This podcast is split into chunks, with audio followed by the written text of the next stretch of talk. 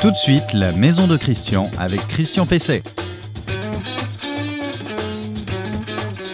Eh bien, bonjour, c'est en effet Christian Pesset. Bienvenue dans ce nouvel épisode de La Maison de Christian, la seule émission consacrée exclusivement à la rénovation de votre logement sous tous euh, ses aspects pour le rendre plus efficace, plus confortable, plus économique.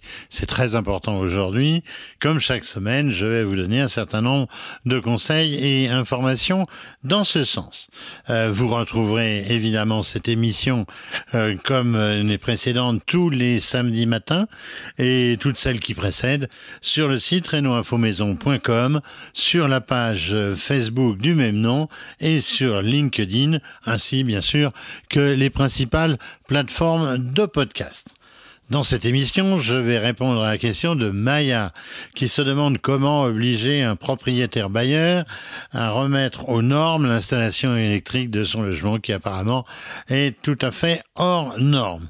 Dans le conseil de la semaine, je vais vous parler des voiles d'ombrage. C'est la saison et ça devient très à la mode. Euh, J'aurai un invité, euh, Johan Roy, euh, de chez LG, avec qui je vais faire le point sur la climatisation RR. Et je finirai par l'info du jour. Alors l'info du jour, euh, c'est le renforcement des C2E, vous savez, les fameux certificats d'économie d'énergie. J'en profiterai pour faire un peu le point pour vous expliquer comment ça marche. Et puis, il y a aussi un coup de pouce chauffage. On ne va pas s'en plaindre. Le conseil de la semaine. Alors, le conseil de la semaine, euh, sur les voiles euh, d'ombrage. Alors, par les temps qui courent, euh, il vaut mieux avoir un bon système, un bon équipement d'ombrage pour le balcon euh, ou la terrasse. Euh, il y a bien sûr le classique parasol, en optant aujourd'hui pour un modèle à toile euh, déportée euh, qui libère l'espace sous la toile. C'est assez intéressant. Il y a évidemment les stores à projection, ou mieux encore les stores ban. mais si vous ne l'avez pas fait installer jusqu'à maintenant, inutile de rêver. Vous ne trouverez personne en plein mois d'août et même en septembre pour venir euh, en poser un, à supposer que votre storiste ait en stock le matériel nécessaire, ce qui est peu probable actuellement avec les ruptures de stock. En storytelling, comme on dit euh, aujourd'hui, euh, je vous parlerai d'un pauvre journaliste de la construction euh, qui s'appelle Christian et qui attend depuis plusieurs mois les bras articulés de son store, euh, de son store ban qui sont à remplacer. Je pense que je vais en faire mon deuil jusqu'à la rentrée, mais évidemment mon store fonctionne un peu moins bien. Euh, il y a une solution simple peu onéreuse, efficace, c'est la voile d'ombrage. Alors, c'est comme son nom l'indique, une toile, à l'origine en forme triangulaire, en forme de voile, qui rappelle donc la voile euh, de bateau et qui permet de se protéger euh, du soleil et de la chaleur. C'est certainement à l'origine des voiles de bateau qui servaient à faire euh, ce genre de dispositif. Alors, elle permet notamment d'ombrer efficacement une terrasse et quand elle est imperméable, euh, eh bien, elle vous garantit aussi contre euh, une averse, mais c'est vraiment pas fait pour ça quand même. Euh, la toile, eh bien, la, voile, elle peut être triangulaire. Par exemple, pour un coin repas euh, euh, ou un coin repos, euh, et elle est tout à fait esthétique. Elle peut être carrée, elle peut être rectangulaire. Pour les surfaces plus importantes, un espace repas convivial, par exemple. Vous pourrez aussi donc l'attendre entre des murs quand c'est possible, quand vous avez une structure en U, euh, par exemple, ou entre des mâts et la maison, euh, comparable, je à ce moment-là, à celui, ces mâts comparables à ceux d'un d'un gros, d'un gros parasol. Euh, la taille des voiles d'ombrage, eh bien, dépend de la surface à couvrir. Dans certains cas, il est possible d'installer plusieurs voiles et de les faire se chevaucher. C'est une solution euh, intéressante car assez euh, économique plutôt qu'une grande voile qui coûte euh, beaucoup plus cher. Alors la longueur des voiles, eh bien ça peut aller en gros de 3,80 m à 5,60 m. Elles peuvent, je le disais, se chevaucher pour obtenir un espace plus important. Il existe en fait quatre types de matières pour toile d'ombrage. Le PVC est imperméable, euh, c'est une toile sur laquelle roulent les gouttes d'eau, on dit que la toile est perlante. Le polyéthylène, imperméable, solide, qui laisse passer l'air par des micro-perforations, parfois traité euh, anti-UV certains considèrent que c'est la meilleure qualité. Le polyester, euh, qui est résistante euh, à la lumière et aux intempéries, facile à nettoyer, infroissable euh, et indéformable, c'est peut-être le système le plus solide. Et puis la toile acrylique qui est teintée dans la masse, très résistante donc aux rayons du soleil, bonne tenue donc aux couleurs. Alors le grammage est aussi un élément de choix important. Plus le grammage est élevé et plus la toile est de qualité et solide. Allez, on va dire que ça euh, va entre 140 et 340 grammes euh, au mètre carré. Le prix d'une voile d'ombrage, eh bien, ça varie évidemment beaucoup en fonction de la taille et de la matière de la toile euh, elle-même. Ça commence en gros à une trentaine d'euros, c'est pas cher euh, pour les plus petites et, jusqu'à 600 euros, même un peu plus pour certaines, euh, surtout si elles sont de, très belle qualité et si elles sont de grande dimension. Attention, il faut ajouter au prix de votre, de votre voile les fixations murales, les cordes, les tendeurs à cliquet, les éventuels mâts de soutien. Euh, tout ça, ça vaut à peu près 200 euros. Donc vous voyez, ça peut vous amener pas loin de 1000 euros euh, pour un matériel de qualité et assez euh, important. Attention bien sûr au vent. Euh, la résistance limite d'une toile en polyéthylène par exemple, qui est le matériau euh, très résistant, eh bien euh, pour un grammage de 340 grammes, le, le, le, grammage maxi correctement ancré, eh malgré tout ça ne dépassera pas 60 à 80 km/h. Vous me dire 80 km/h, c'est déjà c'est déjà du Mistral. et puis évidemment ça dépend du lieu, ça dépend de l'exposition au vent, mais c'est un facteur à prendre en compte votre question à Christian Pesset. La question à Christian Pesset cette semaine, c'est une question qui m'est posée par Maya. Elle me dit euh, Je viens de louer une maison, mais je suis rendu compte après que le tableau électrique n'est pas aux normes. Pas de protection 300 mA, toutes les protections sont des coupes-circuits à fusibles, pas d'indication pour savoir à quoi correspond tel ou tel fusible. Donc en cas de panne, je ne saurais pas quel fusible est en défaut. Comment faire pour que le propriétaire mette aux normes ce tableau? A-t-il le droit de laisser un tableau ainsi hors norme? Alors normalement, euh, Maya, le bailleur, il a dû euh, vous communiquer le diagnostic à électricité avant la signature du bail, si l'installation a plus de 15 ans, ce qui semble euh, être le cas. Alors ce document, qu'est-ce qu'il décrit? Il décrit l'état de l'installation, les différents points concernant d'éventuels défauts qui sont susceptibles de mettre en jeu la sécurité. Alors il contient aussi des recommandations précises de mise en sécurité sur six points de l'installation. J'en ai déjà parlé de ces six points avec une spécialiste, avec une représentante de Promotelec. Euh, il euh, informe le locataire, le locataire qui est libre de louer ou de ne pas louer. Si ce document ne vous a pas été remis, euh, vous pouvez demander l'annulation du bail ou en négocier le prix du loyer éventuellement pour prendre à votre charge une partie de la rénovation donc de l'installation. Au besoin, eh bien, vous pourrez saisir le, le, tribunal si vous n'obtenez pas de résultat, pas pas gain de cause. Vous pouvez aussi saisir la fameuse DGGCRF, mot toujours difficile à prononcer, la direction, on va dire, on a la direction des fraudes pour simplifier, qui peut infliger au bailleur une amende conséquente. J'ai vu que dans certains cas, ça pouvait, ça pouvait atteindre 300 000 euros et une peine de deux ans de prison. Donc, euh, les bailleurs ont quand même intérêt à vous fournir ce document, mais qui ne les oblige pas à remettre l'installation aux normes. Ça peut paraître assez surprenant, mais c'est comme ça. Alors, si le diagnostic euh, vous a été remis, euh, vous n'avez pas beaucoup de recours, sauf à démontrer que le logement du fait de l'installation défectueuse, n'est pas décent. C'est une notion de la loi Allure euh, qui fait qu'on pourrait considérer donc qu'il n'est pas habitable euh, dans des conditions euh, normales. Alors les coupes-circuits à fusibles, ah, j'imagine que ce sont des cartouches cylindriques. je pense que ce ne sont pas quand même des fusibles en, porcelaine, mais si ce sont par exemple des cartouches fusibles cylindriques, eh bien c'est acceptable. On va pas dire que c'est la dernière norme, mais mais c'est c'est acceptable. ils sont considérés comme on va dire relativement sûrs. vous en avez même avec des petites un petit point rouge qui vous permet de savoir quand il saute si le fusible griller euh, entre, entre guillemets. L'absence de disjoncteur 30 mA, c'est plus ennuyeux ça, car ça pourrait indiquer qu'il n'y a pas de terre dans l'installation, et là, vous entrez dans une catégorie véritablement de risque, de danger. Alors, vous pourriez informer, moi c'est ce que je ferais, j'informerai le propriétaire par lettre recommandée accusé de réception que faute d'une mise en sécurité, eh bien, vous engagerez sa responsabilité pénale en cas d'accident électrisation, électrocution euh, au pire, euh, ou, ou, incendie en général. Ça fait réfléchir euh, le propriétaire et ça l'encourage très fortement à faire les travaux nécessaires. L'invité de Christian Pesset.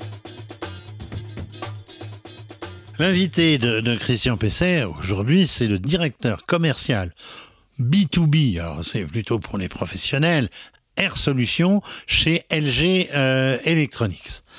Euh, bonjour, euh, monsieur, euh, monsieur Roy.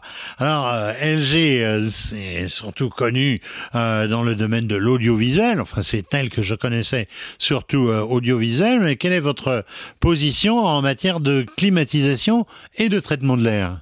On fabrique des climatiseurs depuis maintenant presque 40 ans.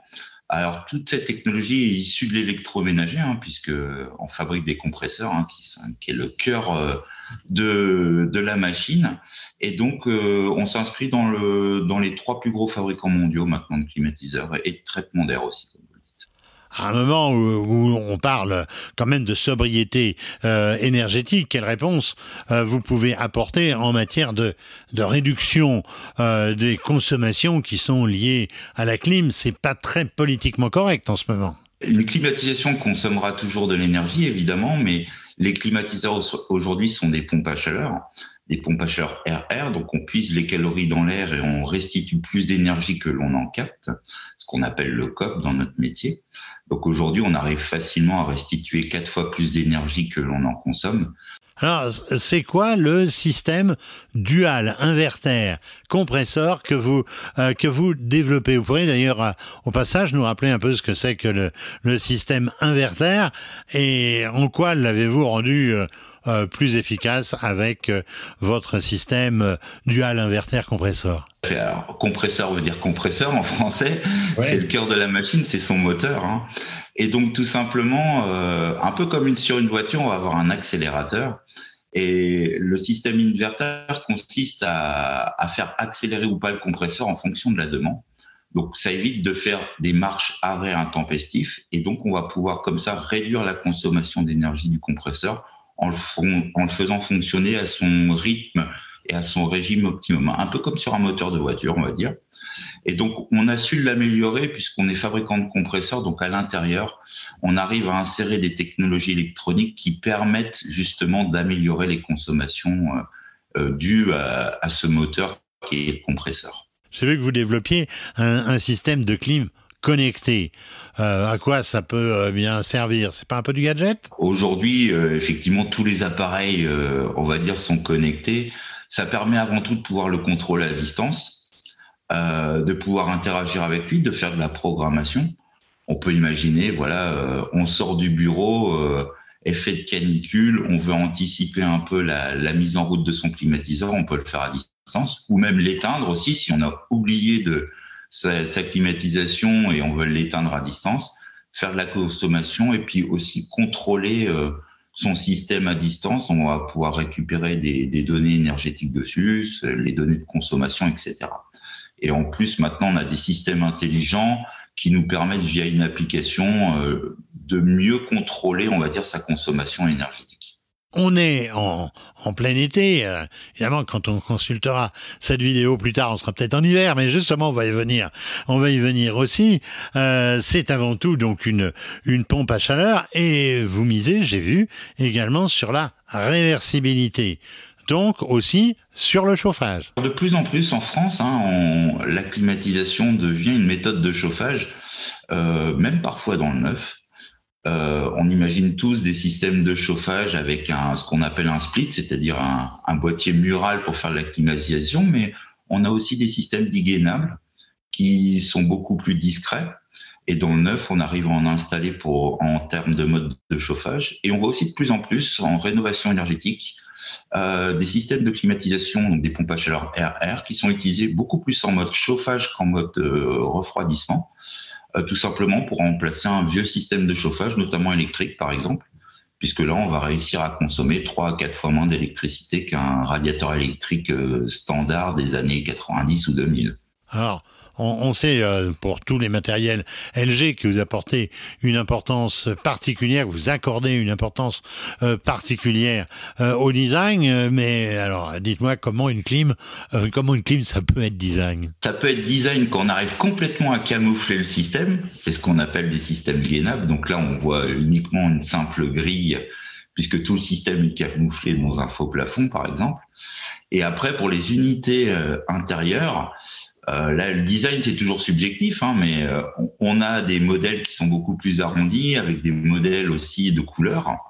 Et on a un système tout particulier euh, chez LG qui s'appelle le Art Cool, qui ressemble à un cadre de tableau dans lequel on va pouvoir insérer l'image que l'on veut. Donc, il est livré chez LG avec un, une peinture bien connue de Klimt, mais euh, on peut venir y insérer n'importe quelle photo ou n'importe quel tableau à l'intérieur. Donc là, on, ne voit plus réellement euh, le climatiseur, on le voit par son épaisseur. C'est un système qui fait une dizaine de centimètres d'épaisseur, mais euh, de, en face, on n'aura qu'une image et on n'a plus du tout la visibilité d'un d'un monosplit blanc comme on peut le voir la plupart du temps une clim, ça peut rafraîchir, ça peut chauffer, on voit de, on vient de le voir, mais je vois que vous donnez aussi une importance particulière, c'est, plus spécifique au traitement de l'air. Alors chez vous, on parle de ioniseur, euh, on parle de filtration euh, euh, ultra fine. Ça sert à quoi tout ça et comment ça marche?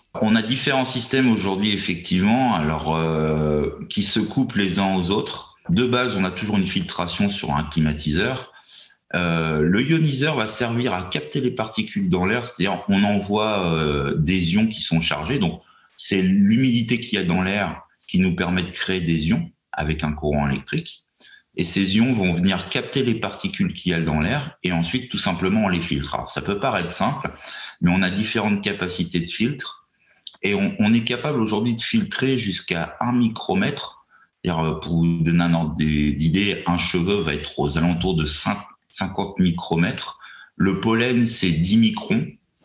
Euh, et donc, on est capable aujourd'hui chez LG de proposer des climatiseurs avec une filtration jusqu'à 1 micron. Donc, on est vraiment sur de la particule très fine.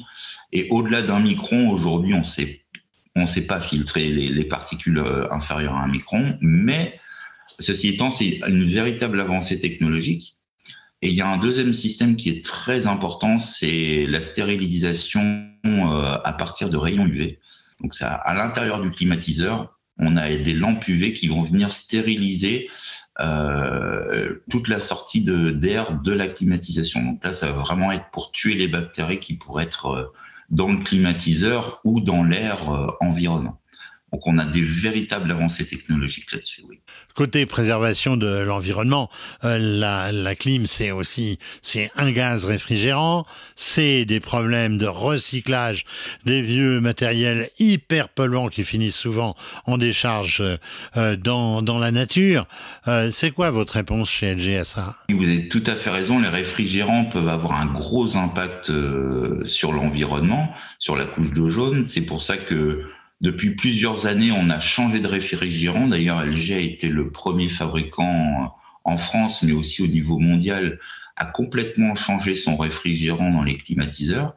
Donc, on est passé au réfrigérant qui s'appelle R32, qui a un impact euh, beaucoup plus faible pour l'environnement par, rapport au, précédent réfrigérant, on a un impact qui est 400 fois inférieur au niveau du traitement de la couche d'ozone. Ça nous a obligé, on va dire, à, changer nos, nos, méthodologies de travail. Et puis pour le recyclage des anciens réfrigérants, il est très important que toute la filière soit impliquée. Évidemment, euh, on a des normes. Euh, il faut avoir des agréments pour remplacer un climatiseur ou pour le retraiter. Et ça, tous les professionnels qui ont un agrément savent recycler les gaz et savent, euh, on va dire, les récupérer dans les meilleures conditions. On a le même système dans, pour l'automobile. Hein, on a des climatiseurs dans sa voiture aujourd'hui. Et de la même façon, il faut récupérer ces gaz enfin, est-ce que vous pouvez nous, nous donner quelques conseils euh, d'utilisation euh, On a vu que le gouvernement euh, prenait des, des mesures dans, dans ce sens. Euh, elle serait tentée de vous dire à partir de quel moment il faut lancer euh, la clim, quelle température faut-elle faut-il viser, quel écart entre la température extérieure et la et la température intérieure. est-ce qu'il y a des modes spécifiques à viser? La première des choses, c'est qu'il faut être raisonnable. Euh, on le laisse souvent pour son chauffage parce que tout simplement pour la consommation énergétique, ça fait bien longtemps que il y a des recommandations pour le, les températures de chauffage et aussi pour les températures de climatisation. Aujourd'hui, avec la hausse des énergies, on entend beaucoup plus parler. Évidemment, euh, il faut, euh, faut être raisonnable. Donc, en mode chauffage, on conseille toujours 19 degrés comme température d'ambiance. Euh, de la même façon, un climatiseur, euh, comme le gouvernement l'a annoncé, euh, il est préférable de ne pas lancer sa climatisation pour des températures inférieures à 26 degrés extérieurs. Et de la même façon, il faut être raisonnable, comme on peut l'être dans sa voiture d'ailleurs, à ne pas avoir un trop gros écart entre la température demandée au climatiseur et la température extérieure. C'est-à-dire qu'en général, on conseille de ne pas aller au-delà de 5 degrés d'écart entre la température extérieure et intérieure de manière à ne pas surconsommer, mais aussi à éviter les effets de chaud-froid pour le corps humain.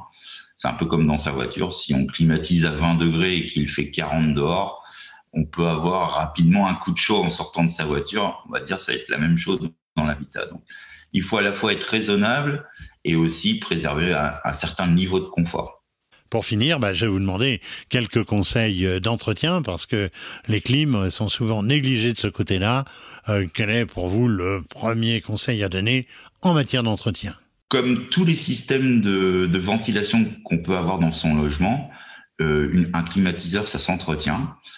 Comme on le disait tout à l'heure, on a des filtres à l'intérieur et ces filtres, tout simplement, il faut venir les nettoyer alors en aspirant ou en, en, les nettoyant à l'eau. Certains filtres se passent tout simplement à l'eau ou lave-vaisselle par exemple. Euh, et ça, on estime qu'il faut les nettoyer à peu près tous les 15 jours. Après, ça dépend du niveau d'utilisation du climatiseur, mais si on vient nettoyer son filtre tous les 15 jours, ça prend 5 minutes. Un filtre, ça se démonte en à peine 30 secondes euh, dans nos climatiseurs. Donc, euh, c'est très simple à faire et c'est des conseils d'entretien qui sont très importants puisque si le filtre s'encrasse, c'est un peu comme un sac d'aspirateur si on ne le change pas, au bout d'un moment, il va être encrassé et puis obturé, donc il ne fonctionnera plus correctement. Eh bien, merci euh, Johan Roy. Euh, je rappelle, vous êtes euh, directeur commercial Air Solutions chez LG Électronique France et vous avez répondu à un certain nombre de mes questions sur la clim. Je crois que c'est le bon moment et que c'est très utile. L'info du jour.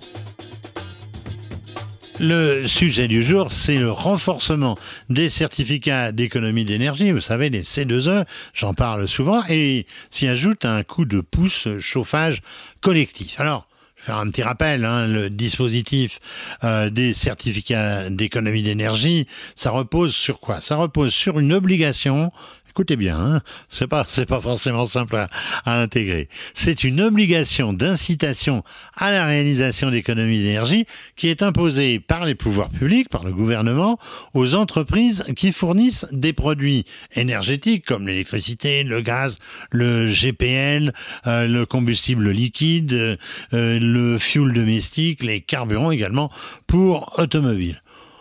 On dit que ces entreprises sont des obligées. Elles sont obligées de quoi Eh bien, elles sont obligées de développer des actions qui vont vous permettre de faire des économies euh, de chauffage, des économies euh, éventuellement de climatisation, etc. Ces entreprises, elles sont incitées à promouvoir donc activement l'efficacité énergétique auprès des ménages, c'est-à-dire auprès de vous, mais aussi auprès des collectivités locales ou professionnelles qui constituent des gros consommateurs euh, d'énergie. Alors pour cela, eh bien, qu'est-ce qu'ils font pour ce qui est des particuliers? Ils vous distribuent des primes pour l'installation, par exemple, euh, d'une pompe à chaleur, euh, de l'isolation des murs, des combles, etc. Alors c'est un objectif pluriannuel qui est défini par le gouvernement et qui répartit donc entre les obligés en fonction de leur volume de vente. Alors, pour accélérer la réalisation d'économies d'énergie, le gouvernement vient de relever de 25% le niveau d'obligation des C2E. Autrement dit, on a sonné à la grille du parc et on a dit, eh bien maintenant, on va relever de 25% ce que vous devez consacrer, consacrer donc à ces économies euh, d'énergie. Euh, cela correspond tout de même à une hausse de plus d'un milliard et demi d'euros, ce n'est pas rien, euh, par an évidemment, euh, au bénéfice de l'efficacité donc énergétique. Les deux tiers de cette augmentation bénéficieront aux ménages modestes en situation de précarité énergétique. Le projet de décret actuellement est évidemment à l'étude et va être porté à la signature, j'imagine, très prochainement. Autre bonne nouvelle, euh, les nouvelles aides euh, C2E euh, sont activées pour pour faire un coup de pouce chauffage, mais alors ça va être réservé donc aux immeubles collectifs pour l'installation d'une pompe à chaleur collective, pompe à chaleur à absorption, c'est un peu technique, de type RO ou OO, euh, c'est-à-dire donc en géothermie, ou d'une chaudière biomasse classique, euh, collective, c'est-à-dire qui va par exemple être au granulé ou aux plaquettes euh, ou aux plaquettes de bois. Le projet d'arrêté renforce également l'aide au raccordement au réseau urbain de chaleur renouvelable, je vous en ai parlé il y a pas très longtemps. C'est quelque chose que peu de gens connaissent, mais vous avez peut-être devant votre porte un réseau de chaleur ou de froid qui passe sous le trottoir. Eh bien, de plus en plus, on va être encouragé, évidemment, euh, à s'y raccorder. Alors, euh, eh bien, euh, l'émission La Maison de Christian euh, touche à sa fin, ce nouvel, ce nouvel épisode. Bientôt une nouvelle euh, émission, c'est-à-dire samedi prochain pour ceux qui nous captent immédiatement dès sa sortie le samedi matin. Euh, le samedi matin, donc sur, sur Facebook, sur renoinfomaison.com, sur les principales plateformes de podcast, sur LinkedIn et sur notre page Facebook. Euh, merci à Adrien aujourd'hui à la préparation et à la euh, diffusion, au montage euh, de l'émission. C'est lui qui rajoute quelques images dans cette émission pour illustrer donc nos différents propos. Je vous souhaite un bon week-end, de bien travailler et de bien faire travailler les professionnels. Ce sont eux qui vous, qui vous garantissent le meilleur résultat. Euh, souvent, le faire soi-même, euh, si on n'est pas vraiment un spécialiste, euh, eh bien, ça peut vous coûter euh, plus cher qu'un professionnel. C'est bête quand il faut faire appel à celui-ci euh, pour vous dépanner lorsque vous avez commencé quelque chose. À la semaine prochaine.